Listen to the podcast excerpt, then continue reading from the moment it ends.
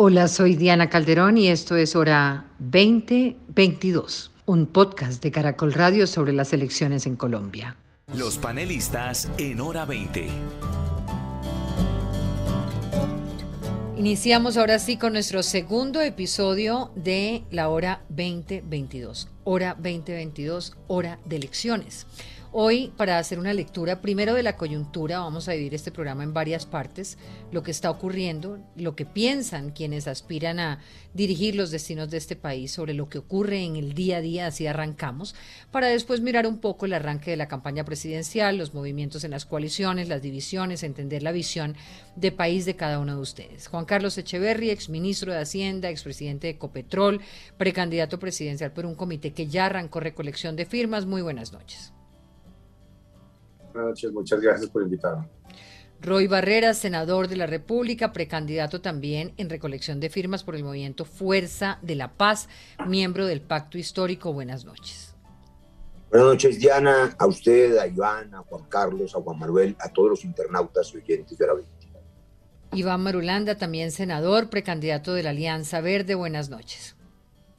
Diana, buenas noches. Un saludo a los colegas a Juan Carlos, a Roy y a la audiencia. Gracias por la invitación.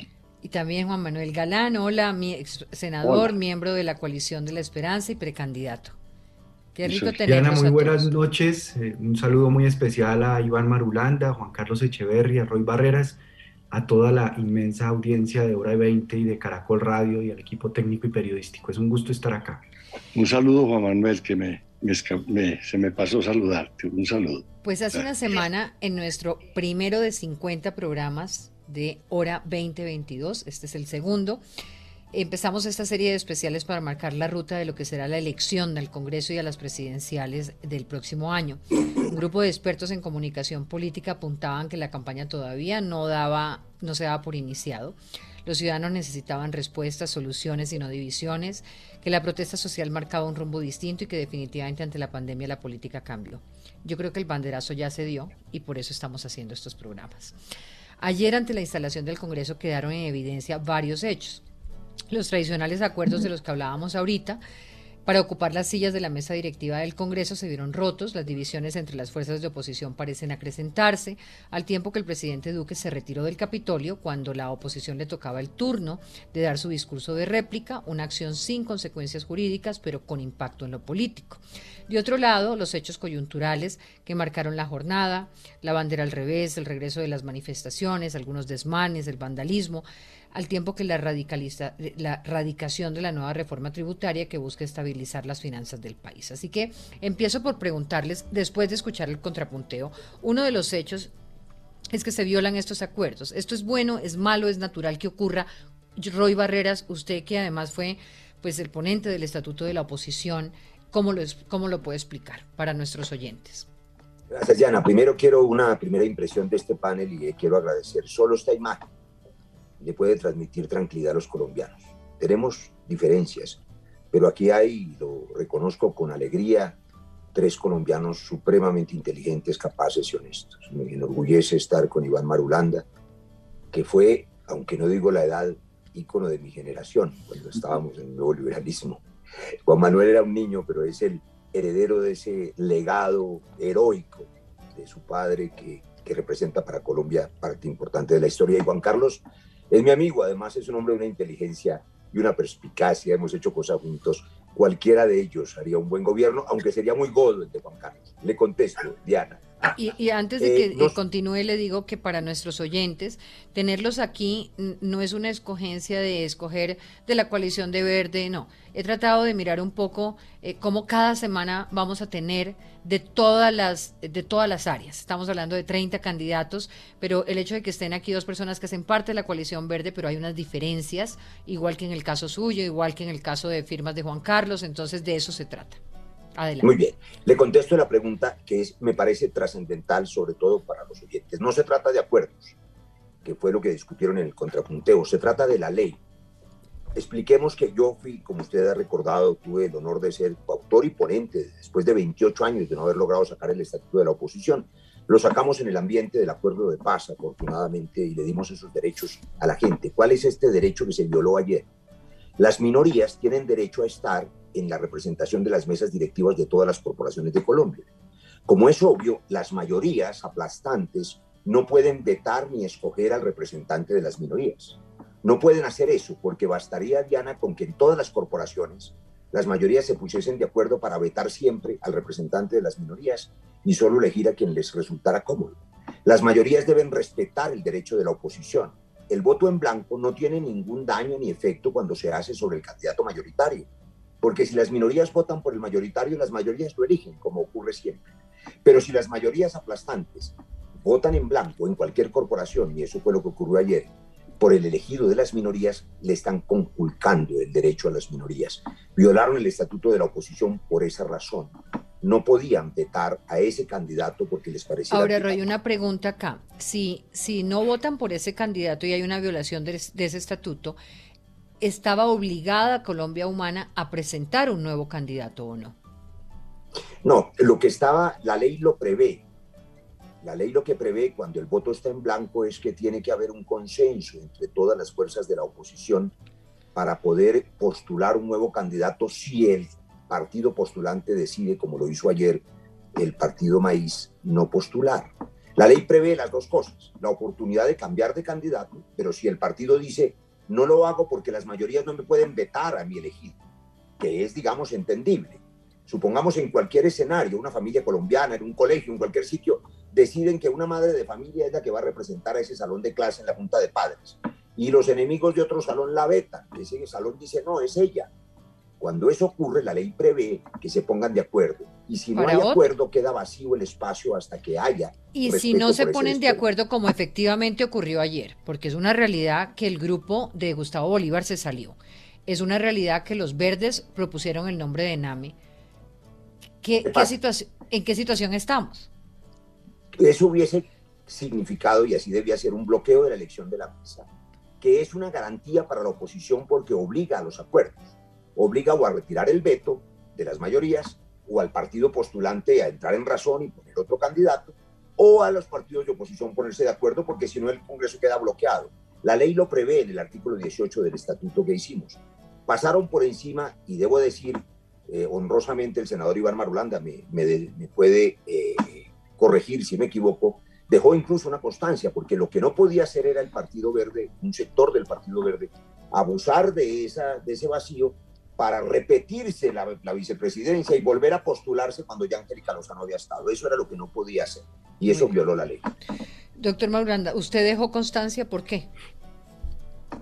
Bueno, porque me retiré del salón y no participé de, de la elección o de los sucesos que siguieron a, luego de que, se cerró el camino del senador Bolívar y cuando se planteó ya por parte del Verde la presentación de una candidatura que me parecía que no, que no correspondía a, las circunstancias del momento y que no era lo pertinente, lo adecuado. Y me retiré del salón, esa es una gran constancia. ¿no?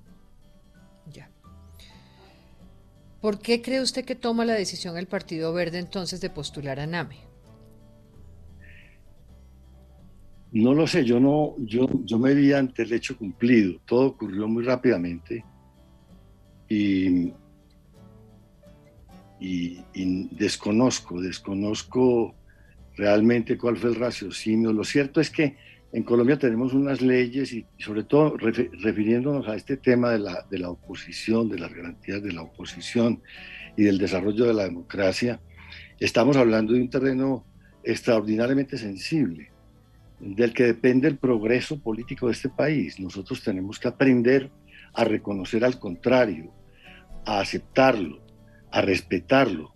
Ese contrario, eh, que tiene una representación en democracia, pues lleva la vocería de una parte de la población colombiana que igual a las demás tiene unos derechos en esta nación y tiene unos derechos en la institucionalidad, unos derechos que le entrega la Constitución y la ley.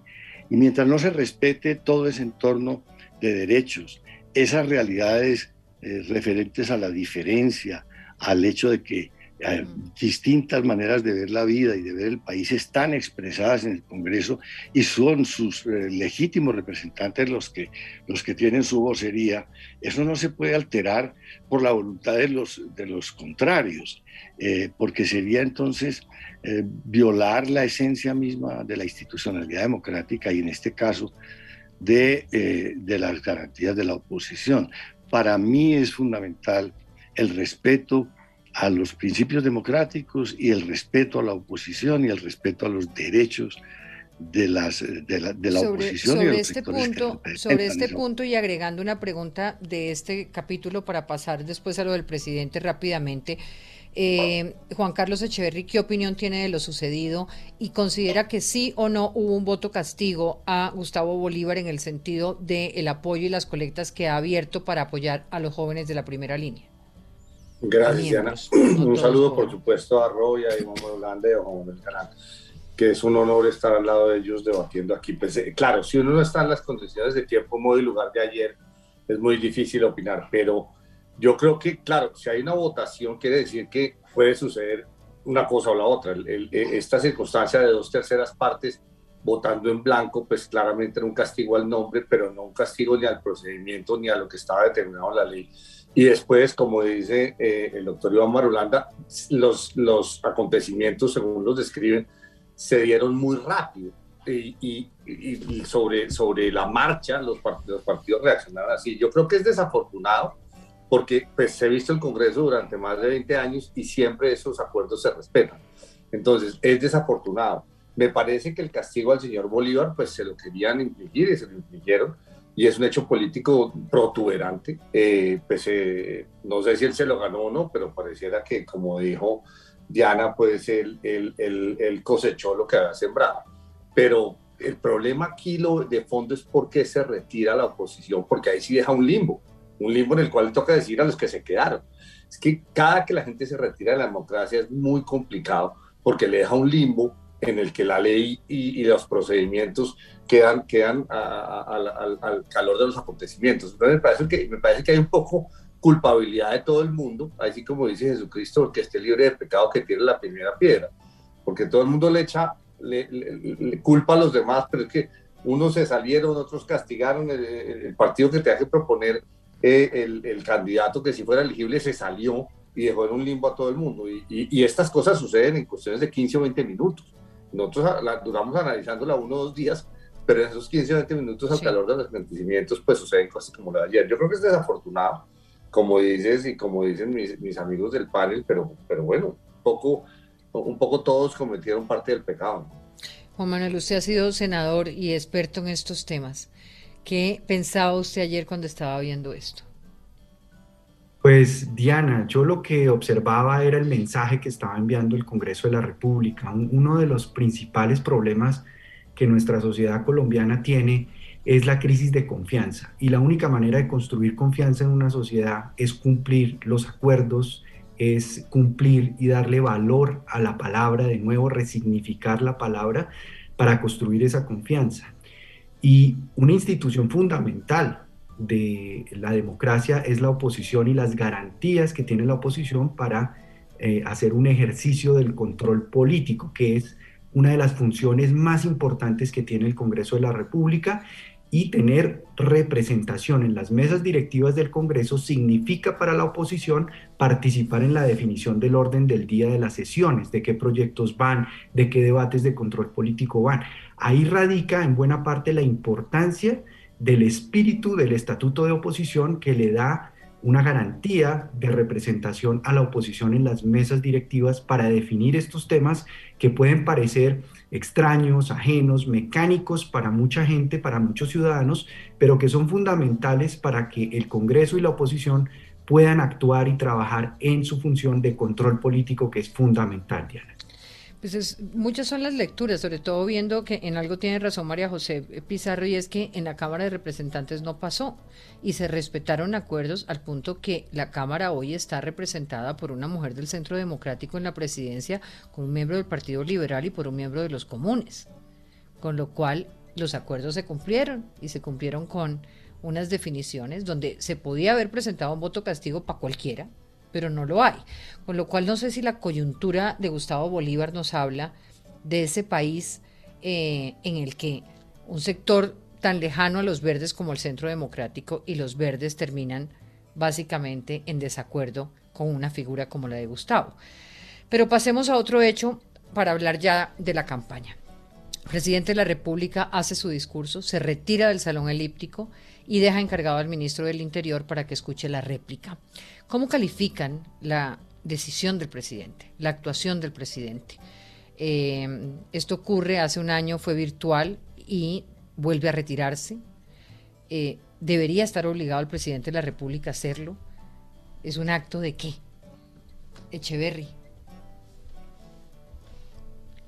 Roy, estaba levantando, levantando la mano, pero muchas gracias, Diana. Yo creo que es, es, un poco, pues me queda muy difícil saber cuál es la razón por la cual el presidente se retiró. Eh, pero pues, eh, digamos, hay unas formas que son, que son la, la, política, como decía alguien, es el arte de tragar sapos sin hacer gestos.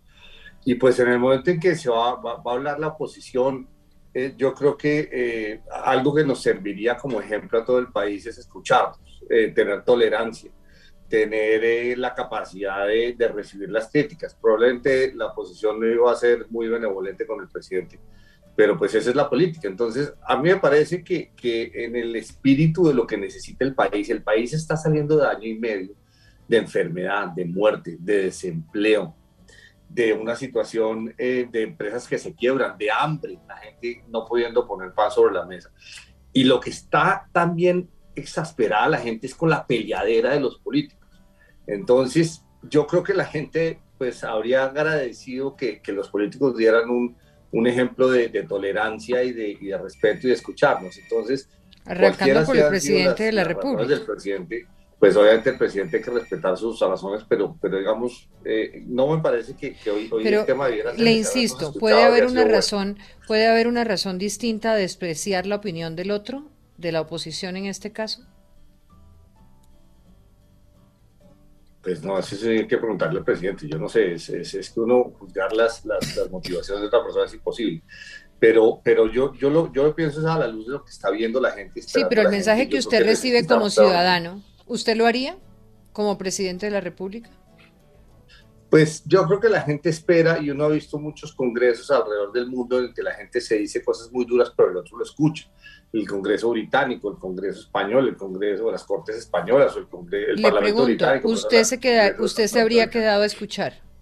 Sí, yo creo que eso es parte de lo que, de lo que el país espera, que uno, que uno hable y que uno también escuche. Y si son críticas, con mayor razón. Doctor Roy. Bueno, esto es supremamente grave, Diana, porque va al corazón de la democracia. Los oyentes de Hora 20 que todos, como los colombianos en general, hoy tienen un gran ambiente de incertidumbre, de temor frente a la vida, el futuro, la democracia que está en juego, pues eh, esperan que haya una cosa que se llama el Estado que le garantice los derechos a todos, su vida, su patrimonio. ¿Qué es el Estado? El Estado es un invento de la civilización para resolver los conflictos de manera dialogada. Es lo que llamamos la solución dialogada a los conflictos. Todos hicimos un acuerdo de paz con grupos armados es solución dialogada a los conflictos armados, pero también a los conflictos sociales. Entonces, cuando el jefe del Estado niega el diálogo, ya había negado la solución dialogada a los conflictos armados, por supuesto. Ha hecho trizas la paz, ha negado los acuerdos, impidió los diálogos con el ELN, pero además no oye a los estudiantes, no oye a los campesinos, no quiso oír a la minga indígena. No hay diálogo, no escucha a nadie sino a sus amigos, a los grupos de poder monopólicos oligopólicos y desafortunadamente a las malas amistades. Pero el hecho de que ayer, eh, descaradamente, debo decir, de nuevo, se retire para no dialogar, ni siquiera escuchar a la oposición implica una postura de Estado. Es decir, un Estado que no dialoga solo deja en pie el conflicto. Si no hay diálogo, hay violencia. Si no hay diálogo, hay conflicto. Si no hay diálogo, hay protesta que se reprime brutalmente. Ese es el modelo de ese uribismo, de ese centro democrático, y debo decir de esa centro derecha que hoy trata un poco de disfrazarse con ese eufemismo de centro derecha, pero que están todos, ayer los vimos, arropados en el gobiernismo, todos, incluyendo el Partido Conservador del que en buena hora Juan Carlos ha hecho un paso al lado con sus firmas, porque están totalmente entregados a ese gobierno que no dialoga, que no escucha. El presidente del Senado recién elegido para volver a los dos ejemplos, permitió no solo que no se cumplieran acuerdos, sino que se violara la ley que protege a la oposición. Y el presidente da el peor de los ejemplos al negar el diálogo. Ni siquiera escucha a la oposición. Acuérdese, Diana, que hace un año no solo no la escuchó, sino que insultó a Aida Bella. Se le abrió el micrófono y dijo, cuando termine la vieja esa, podemos intervenir. La vieja les pido, les pido que intervengamos un poquito más corto para que nos alcance el tiempo. Última eh, respuesta sobre el tema del presidente. Iván Galán. Sí, Diana, eh, es el mismo tema, porque, y, aprovecho para hacer una aclaración, Diana, si me permite, y es, el Partido Verde votó en su totalidad en el Senado por el senador Bolívar. Todos votamos por el senador Bolívar. Y cuando al senador Bolívar se le negó y al partido y al, y, mm. al pacto y al pacto histórico se le negó su derecho a, a estar representado en la segunda vicepresidencia del Senado, nos retiramos porque fue efectivamente un, acto antidemocrático. Y es la misma, digo que es la misma cosa por lo siguiente, porque es que las mayorías pretenden uniformar, eh, uniformar las instituciones, que todas se parezcan a su voluntad. Eh, precisamente la riqueza del escenario democrático es la diversidad, y es el reconocimiento de esa diversidad, y reconocer esa diversidad quiere decir reconocer a otros que son distintos a uno, que piensan distinto, que hablan distinto, que hacen la política de una manera distinta. Por supuesto, sin transgredir la ley. Y entonces, cuando el presidente se retira, eh, está negando la existencia y el escenario y el derecho que tiene al escenario democrático que él ya usufructuó como jefe de Estado con sus mayorías pues el espacio que le corresponde a las minorías eh, lo está negando en la medida en que se está dando la espalda y se está retirando. Eh, no, eh, la democracia no funciona así. La democracia funciona cuando todos reconocemos al otro y lo reconocemos con respeto y reconocemos que es diferente y que tiene derecho igual, el igual derecho a expresarse y a expresar lo que representa y lo que piensa. Galán. Diana, una de las principales tragedias y trampas en la que puede caer un presidente de la República y un gobernante es lo que llaman la soledad del poder, es lo que llaman rodearse de personas que le dicen a uno lo que quiere oír y no lo que necesita saber. Yo creo que los mejores amigos que uno tiene en la vida son los que le dicen la verdad y la oposición puede llegar a ser en muchas ocasiones la mejor amiga de un gobierno. Y por eso es tan importante que el gobierno escuche a la oposición, no solamente con una actitud de respeto y de disposición a escuchar, sino también con disposición a reconocer los errores que un gobierno está cometiendo, eh, el valor de las ideas que puede proponer en un momento dado la oposición y si la oposición se hace también de una manera responsable, de una manera eh, rindiéndole culto a la verdad, eh, señalando los hechos y no injuriando, no insultando, no descalificando, pues yo creo que los gobiernos y el presidente de la República ha debido quedarse en el Congreso a escuchar en una actitud de respeto y de reconocimiento a la oposición. Vamos a hacer una pausa. Cuando regresemos vamos a hablar de cada uno de ustedes, eh, sobre todo con preguntas concretas para cada uno. Pero la primera con la que vamos a arrancar es cómo ven el partido de esas elecciones. Estamos hablando de 30 precandidatos, de eh, más o menos un panorama de 10 meses para las elecciones presidenciales. Me gustaría una opinión de ustedes sobre los factores decisivos que consideran que, van a, que va a tener esa elección eh, antes de preguntarles concretamente sobre sus posiciones. Ya regresamos.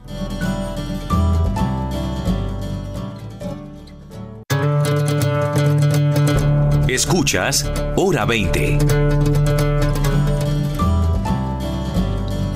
Estamos hoy en el episodio 2 de la hora 2022, hora de elecciones. Juan Carlos Echeverry, Juan Manuel Galán, Iván Marulanda y Roy Barreras.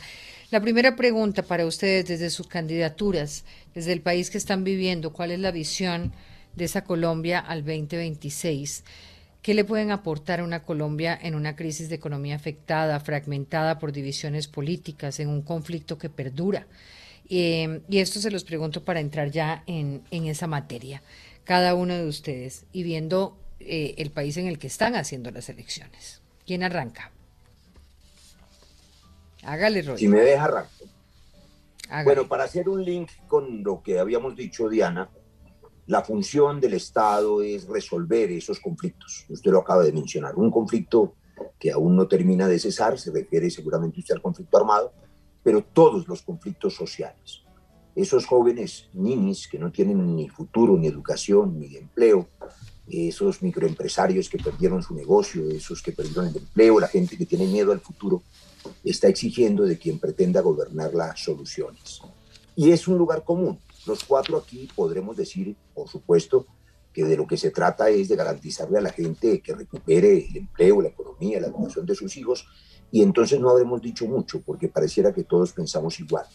Yo quiero marcar una diferencia, y es que tenemos claro, yo soy un hombre que defiende la democracia liberal, soy un liberal socialdemócrata, hemos hecho un acuerdo para competir con la izquierda colombiana en el marco del pacto histórico, lo que configura una coalición de centro-izquierda para ofrecerle a Colombia un gobierno equilibrado, con estabilidad La idea acá es usted competir con figuras como Petro y Francia Márquez en una posible consulta. Vamos a competir en la consulta del pacto histórico por la presidencia de la República. Serán los ciudadanos en las urnas los que decidan cuál de nosotros es el candidato presidencial y quién es el candidato vicepresidencial. Pero lo que tenemos en común es la decisión de hacer respetar primero la vida, la vida de la gente, el patrimonio de la gente, el futuro, y eso implica un modelo de Estado que seguramente es distinto. Ahora escucharé yo con atención lo que opine Juan Carlos. Nosotros no creemos en el modelo de Estado mínimo que defiende el conservadurismo internacional, el modelo de Reagan, de Thatcher. No creemos en Friedman, en Hayek, en el consenso de Washington. Nosotros creemos más en Keynes y ahora he visto a los, eh, eh, a los eh, economistas conservadores, me alegra mucho, no solo a Juan Carlos, sino a otros, resucitar a Keynes y decir que hay que meterle platica en el bolsillo de la gente, claro, hay que estimular la demanda agregada. Y por eso nosotros propusimos la renta básica. Bueno, no somos originales. Desde Thomas Paine, Juan Carlos lo recuerda, hace más de 200 años está dando ese debate. Un Estado, Diana, entonces, que intervenga, que intervenga para garantizarle a la gente la vida, la seguridad, su patrimonio, su empresa, pero también la equidad, la justicia social. Ese Estado no puede ser indolente mientras la gente muere de hambre o pierde el empleo. Ese Estado tiene que equilibrar las cargas. Ese Estado tiene que quitarle los privilegios a los megarricos en Colombia y revisar el asunto de los monopolios y oligopolios, que son deformaciones del capitalismo que están descritas por los teóricos desde hace 200 años, pero que en Colombia se han exacerbado. Claro, la libertad privada, el emprendimiento, por supuesto, sin capital privado no hay crecimiento, pero la deformación, que es el monopolio y el oligopolio, acaba con la competitividad y hace una sociedad supremamente injusta. En Colombia, además, déjeme decir esta última cosa, que quiero respetar su admonición de hacerlo breve. Aquí hay que acabar con la maldición del narcotráfico. Y allí hay otra diferencia fundamental. Durante más de una década, nosotros hemos tenido dos diferencias con la derecha colombiana y con el liberalismo. La primera le apostamos a la paz, la solución dialogada a los conflictos, y no a la aniquilación del enemigo, y ellos persisten. Ayer Juan Diego Gómez y esa fue una noticia que pasó desapercibida, nos notificó después de haber sido elegido que van a volver a insistir en las objeciones a la JEP, es decir, quieren seguirse tirando la paz. Pero la otra diferencia fundamental es la solución inteligente a la maldición del narcotráfico. Nosotros vamos a quitarle el negocio a las mafias, que son unas mafias malditas que financian todas las violencias. Y eso se hace en un camino distinto. Es el paradigma de la salud pública. Es lo que empieza a hacer Biden. Es lo que anunció Juan Manuel Santos siendo presidente y lo que no alcanzó a hacer. Es lo que ha defendido Juan Manuel Galán, que está aquí, fue el autor de una de las leyes. La propuesta de Juan Manuel Galán. Orgullo, que es, no, pero además eh, la, hemos hecho. Ya dimos un primer paso, que fue la legalización de la eh, dosis de marihuana medicinal, pero hay que avanzar mucho más para que los jóvenes puedan ser eh, prevenidos en su consumo, para que el Estado evite el consumo de los jóvenes, pero no enriquezca las mafias con la prohibición. La prohibición es el crimen y ahí hay otra diferencia. Nosotros decimos no al glifosato y también diremos no al fracking, porque defender la vida es defender el medio ambiente. Ese es nuestro proyecto político y ese proyecto implica un Estado que intervenga garantizando los derechos individuales. Roy, una, una pregunta. Para algunas personas eh, hay un análisis y es que la llegada suya, por ejemplo, al pacto histórico o de personas como Armando Benedetti es un poco el modelo que utilizó López Obrador en su momento en México de ser ustedes las figuras que le dan ese clientelismo que necesita Petro para llegar a la selección, a la presidencia. Bueno, yo no conozco las razones por las que el senador Benedetti llegó al pacto histórico, lo hizo mucho antes, desde octubre o noviembre. En cambio, puedo contarle las mías. Yo creo que nadie en este panel, y por supuesto no los oyentes, tiene duda alguna de que Gustavo Petro, que sacó 8 millones de votos y que es un fenómeno popular y que tiene, digamos, una, una opción, en mi opinión, verdadera por la gente más pobre, es un hombre que se ha dedicado al trabajo por los vulnerables y por la vida, pues va a estar en la segunda vuelta. Diana hizo una pregunta que nadie ha respondido. Hay 30 precandidatos y que, qué pasa con este asunto de esa proliferación. Bueno, pues eh, eh, digamos lo que va a ocurrir. En Colombia hay afortunadamente ahora en la práctica tres vueltas presidenciales. En marzo habrá consulta. Quien no participe en la consulta está liquidado, de manera que todos irán a la consulta.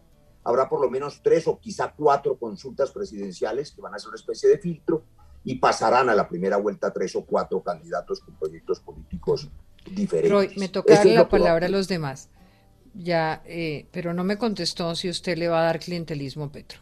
No, no, no. Nosotros lo que estamos haciendo es garantizando Herediana a esa coalición de centro izquierda al centro. Nosotros somos el centro y nosotros defendemos el patrimonio, la propiedad privada, la libre empresa y tenemos un acuerdo en ese camino. Nadie va a expropiar a nadie aquí. A mí me gusta tanto la propiedad privada que quiero que todos tengan una. De manera que puedan estar tranquilos. Con su turno, Galán. Eh, porque además Roy planteó el tema de legalización y usted tiene esta y otras propuestas.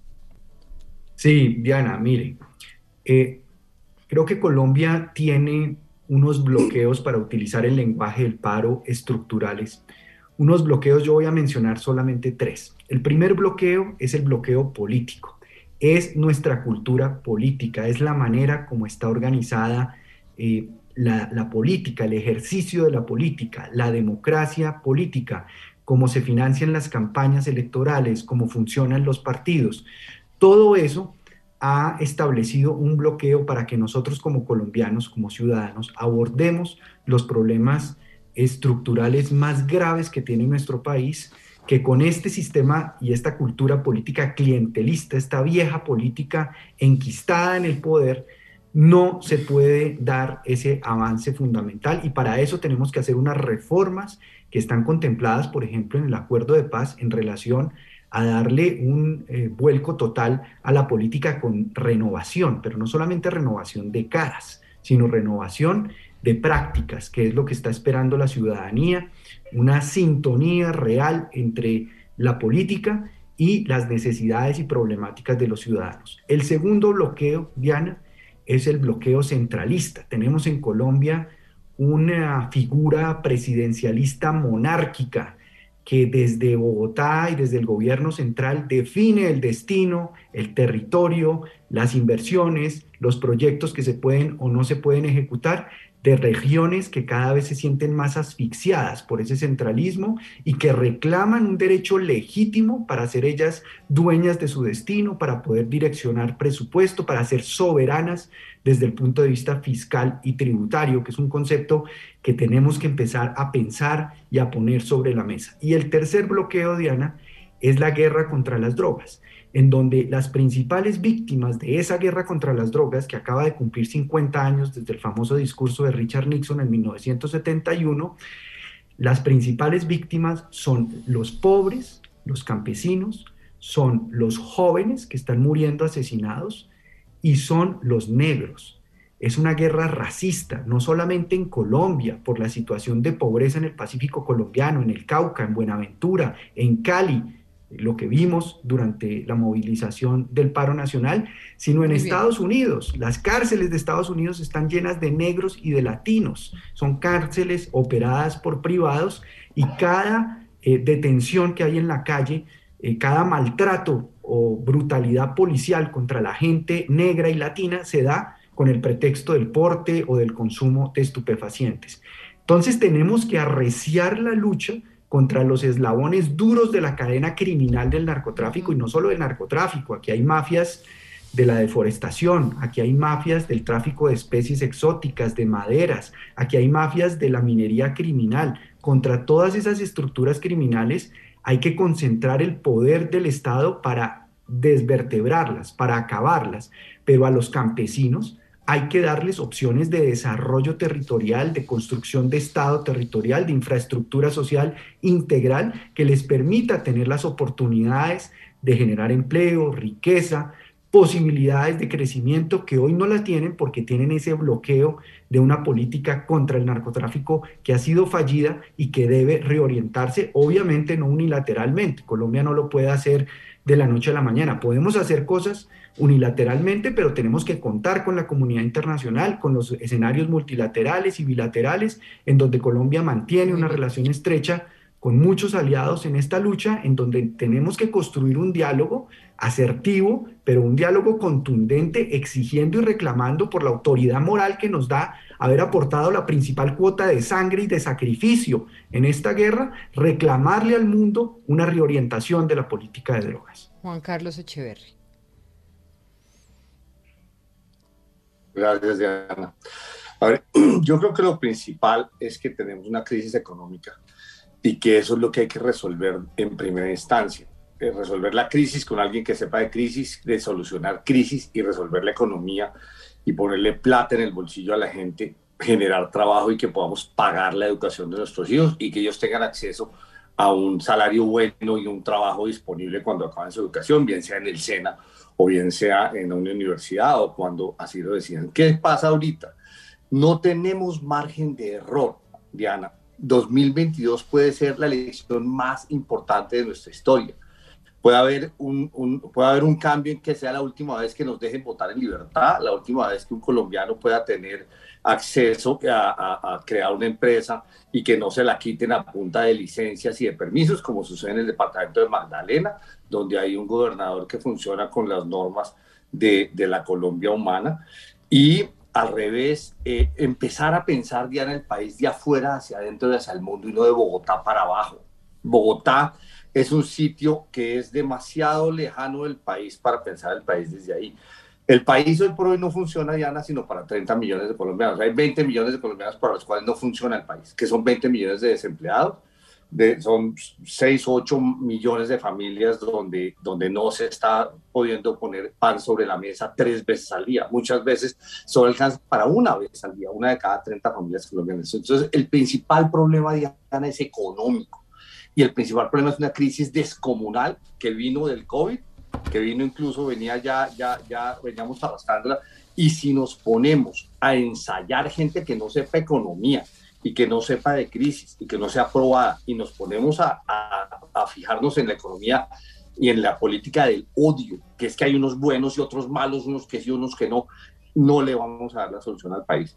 Entonces, yo creo que eh, eh, para responderle a Roy, eh, un poco cuando uno ve las manifestaciones de, de, de, su candidato, aunque yo espero que Roy gane en esas elecciones, en esas primarias, ayer se lo decía en un tweet, yo espero que, que, sea Roy contra el que tengamos que competir, pero digamos que no Muchas gracias, Juan Carlos. Muchas gracias. Roy, es que el candidato con el que usted, con el que usted compite, dígale de una vez ahora en las primarias de ustedes que, que tiene una política como de 1945, una política de odio división, que está tratando de volvernos a la economía de 1965, una economía no, y, y, una concepción del conflicto de 1985. Ya se hizo la paz. Usted mismo fue un abanderado de la paz. Ya la economía ha avanzado muchísimo. La economía colombiana hoy es una economía supremamente moderna para volver a 60 años y la política también ha avanzado muchísimo.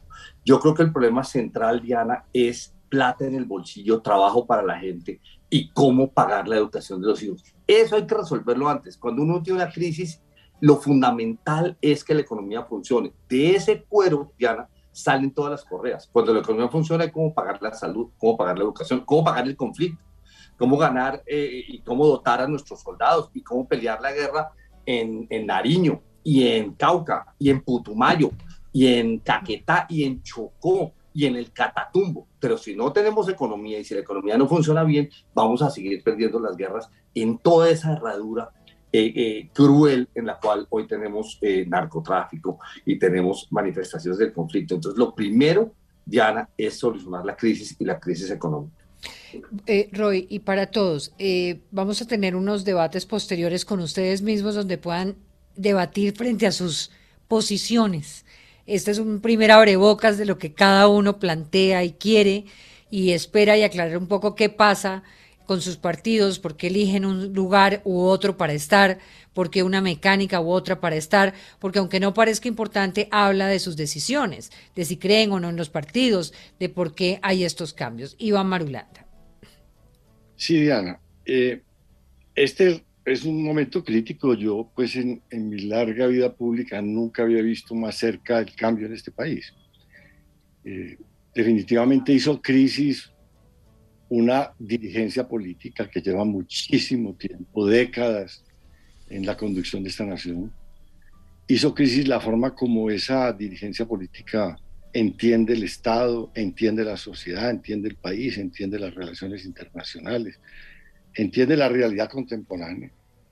Eh, definitivamente la forma como ellos ven las cosas y como hacen las cosas, está dejando como resultado ese país pobre, ese país sin esperanzas, ese país desadaptado, ese país eh, indignado del que hemos venido conversando. Eh, entonces es el momento de un cambio, de un cambio. El punto es que en esta, en esta campaña y en estos meses que vienen, se puedan eh, destacar y, ver claramente cuáles son esas opciones del otro país, del otro, del otro Estado, de la otra política, de la otra dirigencia. Eh, y la verdad no, no, no, de paso quiero decir, no, todavía pues ese proceso está muy incipiente. Yo le iba a preguntar en qué está la coalición de la esperanza, iba a preguntarle un poco a, a usted y a, y a Galán eh, en qué punto se encuentra hoy la coalición. Sí, con mucho gusto, Diana. Pero entonces yo diría, primero, volviendo a los temas que han tocado los, los distinguidísimos compañeros, que me honra tanto estar con ellos esta noche aquí, eh, de, panel.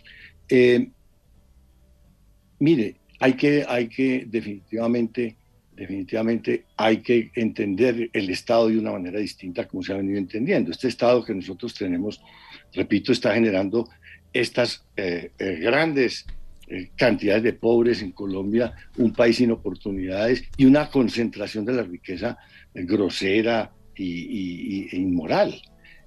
entonces, mm, además, todo eso genera unas tensiones eh, de orden público tremendas y el Estado, ese Estado tal como se ha venido entendiendo, ha sido un Estado igualmente violento. Hay que incorporar temas en la agenda pública. El tema ambiental es un tema fundamental en el mundo, en la humanidad, en, este momento de la historia. Ese tema no está eh, en el radar de esta dirigencia política que ha manejado este país a lo largo de estos tiempos. El tema de la justicia social, el tema de la descentralización es fundamental. El tema de la distribución de oportunidades, más que, el tema de la distribución de la riqueza, la distribución de oportunidades, la, la, concepción de una educación pública para todos, para la formación del ser humano, para la formación para la vida, para el trabajo, para el disfrute de la vida y el disfrute de la sociedad y la construcción de una sociedad, la capacidad para, para dotar a la población de instrumentos con los cuales pueda construir su, su vida y su sociedad y su país. Una, una visión distinta de, de la, de la política internacional. Colombia, en Colombia desaparecieron las relaciones internacionales. Colombia es un país aislado, es un país eh, eh, que simplemente eh, es un objeto de, digamos, de, de, pesar o, de, o, o de molestia internacional, pero no es un actor que esté construyendo en las ligas internacionales ambientes para, para que puedan mejorar las cosas y las oportunidades de Colombia. Eh, el tema de la, de la, de la coca es un tema que ya lleva 50 años en Colombia destruyendo un país, destruyendo una sociedad, destruyendo unas instituciones, destruyendo la economía y destruyendo a la gente. Como decía Juan Manuel, ahora a nosotros nos mataron nuestros mejores hombres. Eh, de, la, de, la, última media, del, del, último medio siglo en Colombia, cayeron eh, de la manera más infame, eh, luchando por, por, por darle a, al país una, una, una, una, mejor manera de interpretar ese problema y de resolverlo. Pues bien, quedan tres yo, minutos. Yo presenté, un proyecto, yo presenté un proyecto de ley para regular la producción de hoja de coca y sus derivados, incluyendo la cocaína, Roy Barreras es uno de los ponentes en la Comisión Primera, ya pasó en la Comisión Primera del Senado. Es una manera de entender una nueva generación de políticas públicas. Me gustaría preguntarle frente a ese punto, Echeverry, ¿usted estaría de acuerdo con una posibilidad de legalización, Echeverry? En cambio, no lo va a hacer esta clase de dirigente que hoy tenemos que ya se agotó. Se necesita otra y es la que se está construyendo y conformando en esta etapa. Echeverry, ¿usted estaría de acuerdo en una posición de legalización en Colombia? Perdón. ¿Echeverry estaría de acuerdo en una, en una posibilidad de legalización en Colombia? Pues ya se legalizó el, uso del cannabis medicinal. Yo creo que llegamos 40 años y el péndulo, ese péndulo del conflicto se ha movido. ¿Avanzaríamos hacia allá? ¿Avanzaría hacia allá?